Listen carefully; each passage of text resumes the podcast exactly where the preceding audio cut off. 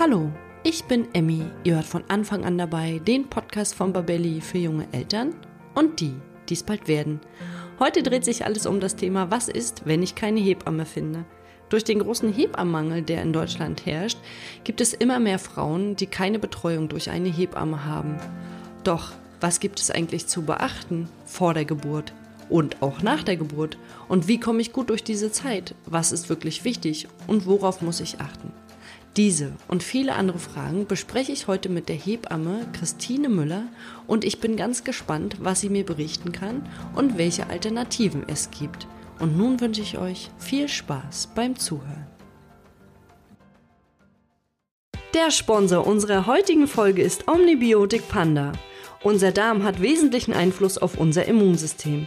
Etwa 80 Prozent unserer Immunzellen sind im Darm angesiedelt. Gerade wenn in der Familie allergische Reaktionen vorkommen, kann es in der Schwangerschaft zu einer Verschiebung der Balance zwischen wichtigen Immunzellen, den TH1 und TH2-Zellen kommen. Dieses Ungleichgewicht kann sich von der Mutter auf das Baby übertragen und Allergien sind dann vorprogrammiert. Und genau hier setzt Omnibiotik Panda an und sorgt schon in der Schwangerschaft für den Aufbau einer gesunden Darmflora. Omnibiotik Panda wurde in jahrelanger Forschungsarbeit entwickelt und die positiven Effekte in mehreren großen Studien belegt. Das Auftreten von allergischen Reaktionen bei Babys konnte um 80% reduziert werden, wenn Omnibiotik Panda sowohl in den letzten beiden Schwangerschaftsmonaten als auch im gesamten ersten Lebensjahr der Kinder täglich eingesetzt wurde. Wenn euch das Thema interessiert, dann informiert euch doch am besten mal bei uns auf babelli.de oder direkt bei omni-biotik.com. Dort findet ihr weitere Infos zur Wirkweise und dem Produkt selbst. Die Links findet ihr wie immer in den Shownotes. Ja, hallo und herzlich willkommen zum heutigen Thema. Was ist, wenn ich keine Hebamme finde? Wir wissen ja alle, dass in Deutschland ein Hebammenmangel herrscht und deshalb wollen wir heute mal darüber sprechen, welche Alternativen es gibt und worauf ihr achten solltet. Und darüber spreche ich heute mit Christine Müller. Hallo Christine. Hallo Annie. Du bist ja ein Wiederholungstäter sozusagen oder eine Wiederholungstäterin. Und wir haben schon mal einen Podcast zusammen gemacht zum Thema Geburtsvorbereitung. Das ist wirklich wichtig. Ich glaube, es war die Folge 79. Und für alle, die die Folge vielleicht verpasst haben, könntest du dich unseren Zuhörern und Zuhörerinnen nochmal vorstellen. Gerne. Ich bin Christine von deineonlinehebamme.de. Ich bin seit fast 20 Jahren jetzt mittlerweile Hebamme, selbst zweifache Mama und begleite Frauen sowohl vor Ort, aber eben auch online. Das ist auf jeden Fall gut, denn deshalb bist du heute unsere Expertin. Und jetzt frage ich äh, gleich mal ganz zum Anfang, warum gestaltet sich die Suche nach einer Hebamme denn momentan so schwierig? Da gibt es mehrere Gründe dafür. Zum einen ist es so, dass es im Moment Nachwuchsprobleme gibt. Also wir immer weniger ähm, junge äh, Kolleginnen haben, die sich für den Beruf interessieren, beziehungsweise für die Ausbildung und dann den Beruf oder das Studium machen. Zum anderen ist es aber auch so, dass leider mit den Versicherungsbeiträgen, die relativ hoch sind, die Vergütung relativ gering ist, wenn man es jetzt mit einem Handwerker oder so vergleicht was der an Lohn bekommt und daher viele Kolleginnen mittlerweile in den letzten fünf bis zehn Jahren ihre freiberufliche Tätigkeit an ACTA gelegt haben, weil es sich für sie einfach nicht mehr rentiert. Das ist total schade und das höre ich tatsächlich auch immer wieder, dass ihr so horrend hohe Versicherungen zahlen müsst. Ja, das ist einfach total schade, weil ich finde, das ist auch so ein, so ein wertvoller Beruf. Ich würde in der Schwangerschaft anfangen und einige Schwangere werden ja schon während der Schwangerschaft durch eine Hebamme betreut. Was genau sind denn in dieser Zeit die Aufgaben der Hebamme? Das ist individuell, je nachdem, wie die Hebamme das mit der Schwangeren ausmacht. Es gibt viele Schwangeren, die ähm, brauchen von ihrer Hebamme in Anführungsstrichen nur die mentale Begleitung. Die gehen weiterhin zu ihrem Gynäkologen oder zu ihrer Gynäkologin, lassen dort die kompletten Vorsorgen laufen und treffen sich entweder in regelmäßigen Abständen oder sporadisch dann, wenn es die Schwangere braucht, mit ihrer Hebamme, um einfach nochmal in aller Ruhe manche Sorgen, Ängste, Probleme durchzusprechen. Es gibt aber auch wieder Frauen, die sagen, nee, ich gehe nur zu bestimmten Vorsorgeuntersuchungen zum Gynäkologen oder gar nicht und lassen die kompletten Vorsorgeuntersuchungen bei ihrer Hebamme machen. Also es ist beides möglich. Ah, das war mir gar nicht so bewusst. Also man könnte rein theoretisch auch die Vorsorgeuntersuchung beim Gynäkologen oder bei der Gynäkologin weglassen und sich nur durch die Hebamme betreuen lassen. Genau. Ah, okay. Die Alternative wäre dann quasi, wenn ich keine Betreuung durch eine Hebamme habe, dass ich dann den Gynäkologen aufsuche, die Gynäkologin und äh, mich da betreuen lasse. Und wie wichtig sind denn deiner Meinung nach die Geburtsvorbereitungskurse? Weil wir müssen uns natürlich auch ein bisschen auf die Geburt vorbereiten. Da lernt man ja bestimmte Atemtechniken und es gibt dann auch immer noch mal wieder eine große Auswahl an Themen. Was passiert eigentlich während der Geburt? Wie kann die Geburt ablaufen? Wie sieht es denn mit den Geburtsvorbereitungskursen aus, wenn ich keine Hebamme finde? Also ich persönlich finde die Geburtsvorbereitung mit äh, das Wichtigste ähm, an meinem Job in der Schwangerschaft, was ich den Frauen bieten kann, weil sie hier einfach ein ganz breites Spektrum bekommen. Man muss dazu noch unterscheiden. Es gibt Geburtsvorbereitungskurse und Geburtsvorbereitungskurse. Also wenn man sich für einen anmeldet, sollte man ruhig nachfragen, was so die Schwerpunkte sind. Es gibt Kolleginnen, die setzen ganz viel Schwerpunkt auf Entspannung. Es gibt aber auch wieder andere Kolleginnen, die äh, ihren Schwerpunkt auf Wissensvermittlung legen. Ich finde so eine äh, gute Mischung, die macht's. Und viele Frauen, denen reicht es wirklich, ähm, wenn sie sich von ihrem Gynäkologen gut äh, behandelt fühlen, gut beraten fühlen, dass sie die Vorsorgen dort machen und dann einen Geburtsvorbereitungskurs machen, wo sie ganz viel Themen und Input nochmal bekommen, was einfach während den letzten Schwangerschaftswochen, während der Geburt auf sie zukommen kann. Aber vor allem finde ich auch wichtig, dass die Frauen wissen, wie sich die ersten Wochen mit dem Baby, was sich da alles verändert, was sie da vorher machen kann, um sich optimal darauf vorzubereiten. Also das sind so, finde ich, die wichtigsten Schwerpunkte und eigentlich mein Hauptjob als Hebamme in der Schwangerschaft, die Frau darauf vorzubereiten. Da frage ich mich die ganze Zeit, kann man die Frauen eigentlich darauf vorbereiten? Also ich hatte ja auch einen Geburtsvorbereitungskurs und dann war irgendwie doch alles anders, als das Baby da war. Da wird es ja auch immer individuell sein, oder? Absolut, also es ist absolut individuell, aber trotzdem äh, gibt es einfach so ein paar Fakten, die sich immer wieder wiederholen. Also ich erlebe es immer wieder, Frauen, die keinen Geburtsvorbereitungskurs gemacht haben, ähm, wenn ich die dann zu Hause im Wochenbett besuche oder wenn ich sie online berate und die mir erzählen, ich blute auf einmal ganz stark, die wissen gar nicht, wo dieser Wochenfluss herkommt. Aus, also dass das von der Andockstelle der Nachgeburt quasi kommt, das ganze Blut und wie die Gebärmutter sich zurückbildet und so. Also solche Fakten, die sind überall gleich. Bei jedem verläuft es natürlich individuell, aber ich merke einfach, wenn die Frau weiß, okay, das und das kommt ungefähr auf mich zu, dann kann sie entspannter damit umgehen. Oder auch mit der hormonellen Umstellung. Wenn die Frau weiß, die ersten äh, drei bis äh, sieben Tage nach der Geburt, da bin ich auch mal nah am Wasser gebaut. Das ist ganz normal. Ich habe noch lang keine Wochenbettdepression, sondern die Hormone müssen sich einfach langsam wieder einpendeln. Dann kann die Frau das viel gelassener annehmen, wie wenn sie denkt, oh je, jetzt habe ich eine Depression und sie steigert sich dermaßen rein, dass sie vielleicht sogar letzten Endes eine bekommt. Ja, das stimmt, das stimmt. Und die Hormone, die äh, sind nicht äh, zu verachten sozusagen. Ich habe das bei mir ja auch erlebt, dass ich habe so einen Hormonsturz bekommen nach der Geburt und habe dann mit meinem Baby gedacht, oh, was mache ich denn jetzt hier eigentlich? Und war die ganze Zeit traurig. Und das hat Gott sei Dank nur zwei Tage angehalten. Aber das ist, glaube ich, so ein ganz wichtiges Thema, was man im Vorfeld nochmal besprechen sollte. Jetzt waren wir gerade bei den Geburtsvorbereitungskursen und auch durch Corona würde ich fast sagen, sind sie nochmal so ein bisschen bisschen wie Pilze aus dem Boden äh, gesprossen, nämlich die Online-Geburtsvorbereitungskurse. Und ähm, würdest du sagen, dass man die auf jeden Fall machen sollte, weil die kann ja im Prinzip jeder machen? Genau, also ein Online-Geburtsvorbereitungskurs kann prinzipiell jeder machen, kann auch jeder machen, der merkt, irgendwie der Geburtsvorbereitungskurs vor Ort hat mir nicht das gebracht, was ich mir wünsche. Das bekomme ich auch immer leider äh, immer mal wieder als Feedback zu hören. Erkundigt euch vorher, was die Inhalte von dem Kurs sind und dann sucht danach äh, und nach eurem Bauchgefühl auch für euch den richtigen Kurs aus.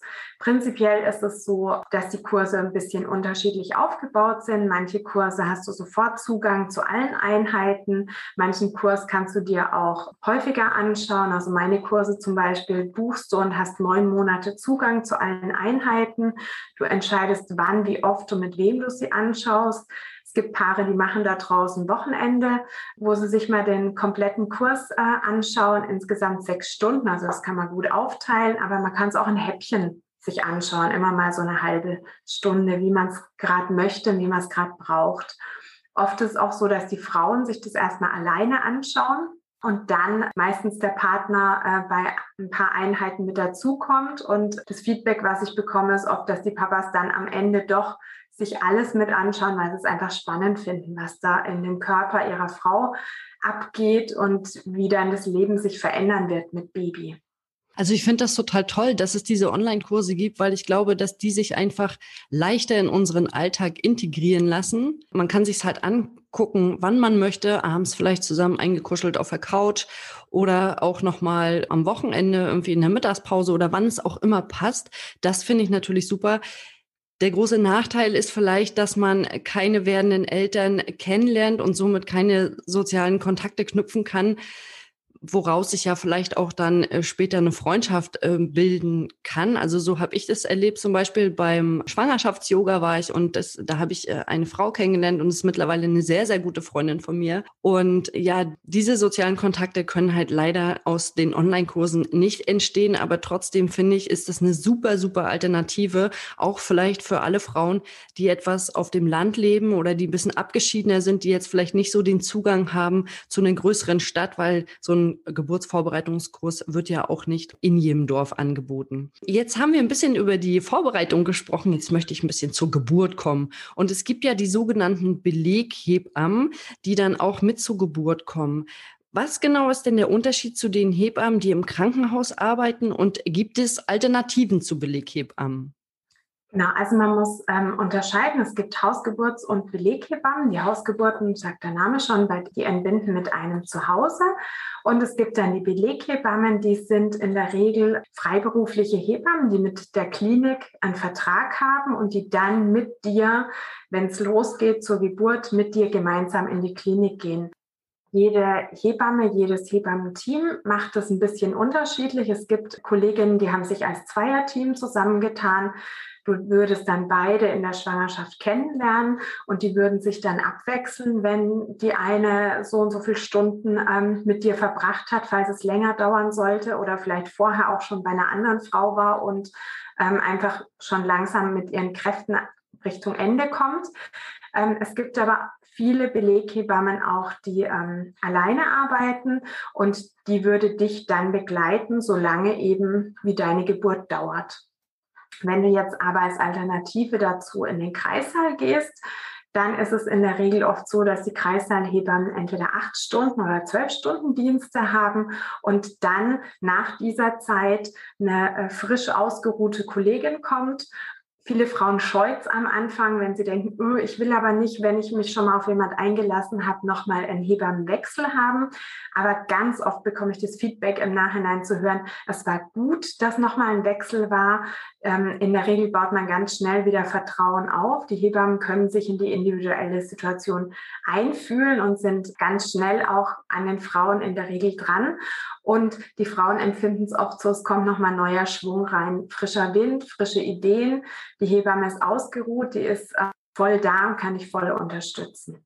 Äh, wir hatten ja im Vorfeld schon mal gesprochen. Ich hatte das auch schon mal erzählt, dass ich auch unter meiner zweiten Geburt einen Hebammenwechsel hatte. Und ich habe dazu gestern noch mal mein Tagebuch rausgeholt und habe gedacht, wie waren denn eigentlich meine Geburten? Ich kann mich gar nicht mehr so richtig dran erinnern.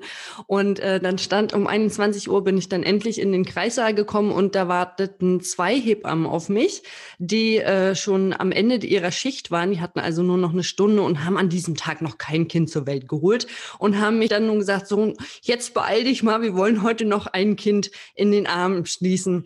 Und äh, das hat dann natürlich nicht geklappt, äh, wie es meistens so ist. Und dann kam eine neue Hebamme sozusagen, hat die Schicht angefangen und die war ganz motiviert und frisch und äh, mit allen Kräften da. Und dann haben wir äh, ja noch zwei Stunden gebraucht und dann haben wir eine tolle Geburt hinbekommen. Und ich fand es eigentlich ganz gut, dass da noch mal jemand war mit frischen Kräften.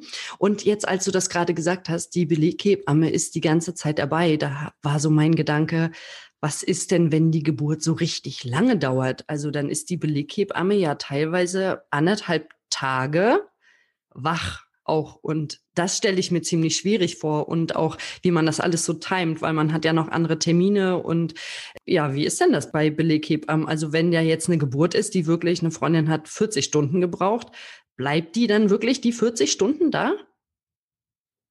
Also wenn die ähm, Frau in den Wehen liegt ähm, und die Hebamme braucht, dann bleibt die Hebamme in der Regel da. Wenn jetzt ähm, die Geburt mit einem Blasensprung beginnt und man denkt, okay, man wartet jetzt erstmal bis Wehen kommen, dann kann es auch gut sein, dass die Beleghebamme ihrer Patientin ein Zimmer auf Station besorgt und äh, sie da gut aufgehoben weiß und sagt, melde dich, wenn die Wehen anfangen. Also und, und dadurch vielleicht auch erst zehn Stunden später letzten Endes mit Wehen losgeht. Aber eigentlich der Hauptgrund, warum ich mich von Anfang an ähm, gegen die Beleghebammerei entschieden habe, war dieser Zeitfaktor, weil ich einfach meinen Patienten keine festen Termine zusagen kann. Ich kann ihnen nicht versichern, ich komme wirklich morgen zwischen 8 und 9 oder zwischen 17 und 18 Uhr zum Hausbesuch, sondern die sind ständig auf Abruf. Es kann sein, du bekommst den Anruf dann auch von deiner Hebamme, wenn du im Wochenbett bist. Sorry, ich kann nicht kommen. Ich bin wieder bei einer Geburt. Und ja, also Hut ab vor den Kolleginnen, aber ich könnte das nicht so viel Zeit am Stück zu arbeiten, wieder alles umschmeißen und auch mit dem Schlafmangel umgehen. Und mit aus diesem Grund habe ich mich als werdende Mama auch jedes Mal ähm, für die Hebammen in der Klinik entschieden, weil ich mich da einfach sicherer gefühlt habe, weil ich wusste, da kommt eine frisch ausgeruhte Hebamme, die ist ihre Zeit da und dann kommt die nächste Kollegin wieder. Ja, also gut, dass du es gesagt hast. An dieser Stelle, ich ziehe auch nochmal den Hut vor allen Beleghebammen. Ihr macht einen ganz großartigen, tollen Job. Und jetzt waren wir gerade bei der Geburt und nun ist ja für die meisten Frauen die Nachsorge durch eine Hebamme das Wichtigste. Dabei denke ich jetzt zum Beispiel an das Wiegen des Babys, die Nabelpflege oder auch die Kontrolle der Rückbildung. Und trotzdem haben etwa 20 Prozent der Mütter keine Hebamme zur Nachsorge aus verschiedensten Gründen. Was sollten denn die Mütter während dieser Zeit beachten? Beachten? Also wenn die Frau weiß, sie geht aus der Klinik raus und sie hat keine Nachsorgehebamme, dann wäre es toll, wenn sie sich in der Klinik nochmal das zeigen lässt, auf was sie achten muss bei ihrem Kind individuell. Meistens ist es die Nabelpflege.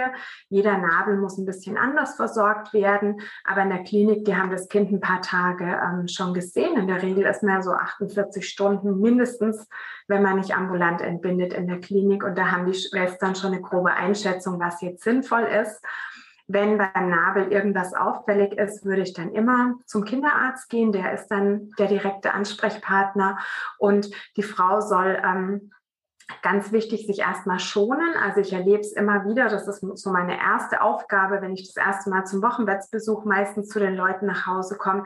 Die Frau ist aufgeputscht, voller Hormone und voller Tatendrang und möchte gleich ganz viel machen, die Kliniktasche auspacken und Kuchen backen, weil noch Besuch kommt und, und, und. Und das Allerwichtigste ist trotz allem, sich zu bremsen und sich auszuruhen. Man weiß am Anfang nie, wie die nächste Nacht wird. Und es ist einfach sinnvoll, sich auszuruhen, Kräfte zu sparen, Kräfte zu sammeln. Wir haben es vorhin gesagt, die Hormonumstellung kommt bald auch noch meistens dann dazu. Und die Frauen, die keine Hebamme haben, also da ist es ganz wichtig, dass sie das umso ernster nehmen, weil sie keiner mehr daran erinnert, dass sie immer mal wieder an sich selber denken müssen und sich ausruhen. Ja, und ich glaube auch ganz wichtig ist an dieser Stelle nochmal zu sagen, lass den Haushalt Haushalt sein.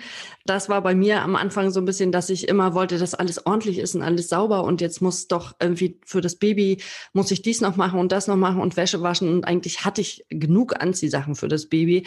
Ich glaube, da muss man wirklich nochmal zu sich selbst gehen und sich ein bisschen bremsen. Und jetzt gibt es ja auch die sogenannten Doulas. Wäre das denn eine gute Alternative? Ähm, das würde ich sagen, ist eine Bauchsache. Wenn die Frau meint, äh, sie möchte ähm, eine mentale Begleitung, was, ähm, soweit ich weiß, ja der Hauptjob der Doulas ist. Aber dazu kannst du vielleicht noch ein bisschen mehr sagen. Bei uns hier im ländlichen Bereich gibt es leider im Moment bisher mir nicht bekannt, irgendwelche Doulas. Im städtischen Bereich äh, sprießen die, glaube ich, auch so ein bisschen gerade aus dem Boden. Und soweit ich weiß, übernehmen die da auch ganz viel davon. Aber vielleicht möchtest du dazu noch ein bisschen mehr sagen.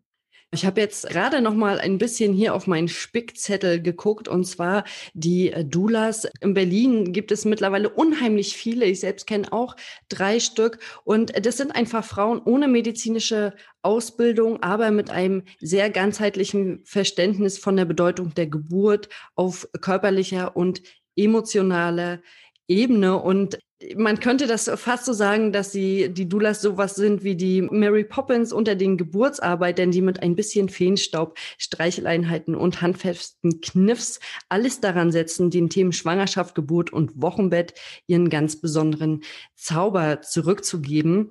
Und wenn ihr Lust habt, euch eine Dula zu holen, dann googelt das doch einfach mal. Da gibt es ganz, ganz viele Angebote, aber wie gesagt, die Dula ist eher für eure Psyche da und für eure emotionale Ebene, wie gesagt, ohne medizinischen Hintergrund. Aber ich glaube, das ist ja auch das, was wir Frauen manchmal ganz viel brauchen. So einen mütterlichen Beistand, würde ich es jetzt einfach mal nennen, der für uns da ist und mit Rat und Tat zur Seite steht.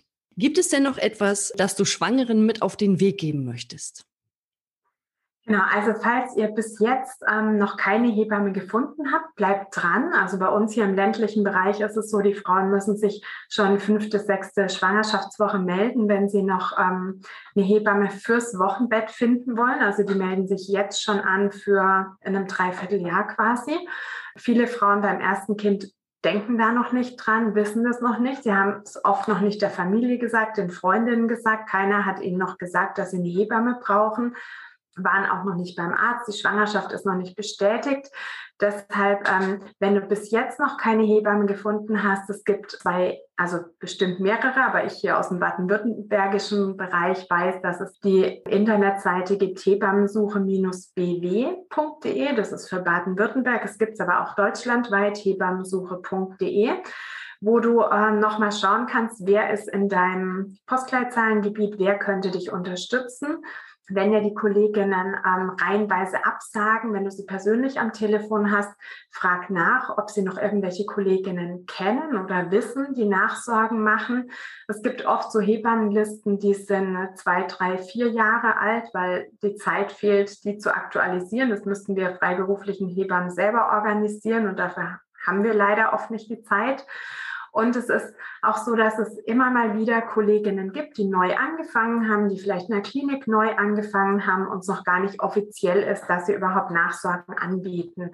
Also auch daher vielleicht mal in deiner Geburtsklinik, ähm, die du dir aussuchst oder wenn du mehrere zur Auswahl hast, bei denen mal anrufen und nachfragen, wisst ihr noch jemand, der mich dann im Wochenbett betreuen kann? Ja, das ist auf jeden Fall nochmal ein sehr, sehr guter Hinweis. Und jetzt äh, kannst du uns ja vielleicht auch nochmal erzählen, wo man dich im Internet findet. Genau, mich findet ihr im Internet unter www.deineonlinehebamme.de und da könnt ihr ganz individuell entscheiden, wie ihr eine Betreuung von mir möchtet. Wir können eins zu eins Betreuung via Zoom machen. Wir können das Ganze aber auch telefonisch machen, wenn ihr sagt, es ist für euch lieber. Oder was ganz viele Frauen machen, die buchen erstmal den Geburtsvorbereitungskurs und im Rahmen vom Geburtsvorbereitungskurs findet einmal im Monat ein Gruppen-Live-Chat statt, wo du auch nochmal Kontakt mit anderen werdenden Mamas hast, von deren schlauen Fragen profitierst und so erstmal den Kontakt mit mir aufbaust. Ah ja, das klingt ja super. Dann kann man sich auch gleich noch untereinander vernetzen sozusagen. Genau. Ja, super. Ich danke dir für das aufschlussreiche Gespräch und äh, wünsche dir für die Zukunft erstmal alles Gute. Herzlichen Dank, Emil. Danke für die Einladung und dir auch eine ganz tolle Zeit. Vielen Dank. Dankeschön. Tschüss. Tschüss. Das war der heutige Podcast zum Thema Was ist, wenn ich keine Hebamme finde? Und ich fasse das Ganze nochmal ganz kurz für euch zusammen. Wenn ihr also in der Zeit der Schwangerschaft keine Betreuung durch eine Hebamme habt, dann könnt ihr alle Vorsorgeuntersuchungen natürlich von eurer Gynäkologin oder eurem Gynäkologen durchführen lassen und einen Online-Geburtsvorbereitungskurs machen, den ihr euch dann ganz individuell jederzeit anschauen könnt. Und auch für die Zeit des Wochenbettes gibt es eine Alternative. Man kann sich eine Dula holen, die einen mit Rat und Tat zur Seite steht. Und wenn irgendwas mit eurem Baby ist, könnt ihr natürlich jederzeit zu eurem Kinderarzt gehen. Wenn euch der Podcast gefallen hat, dann abonniert ihn bei iTunes, Spotify oder wo immer ihr unseren Podcast hört, um keine neue Folge mehr zu verpassen.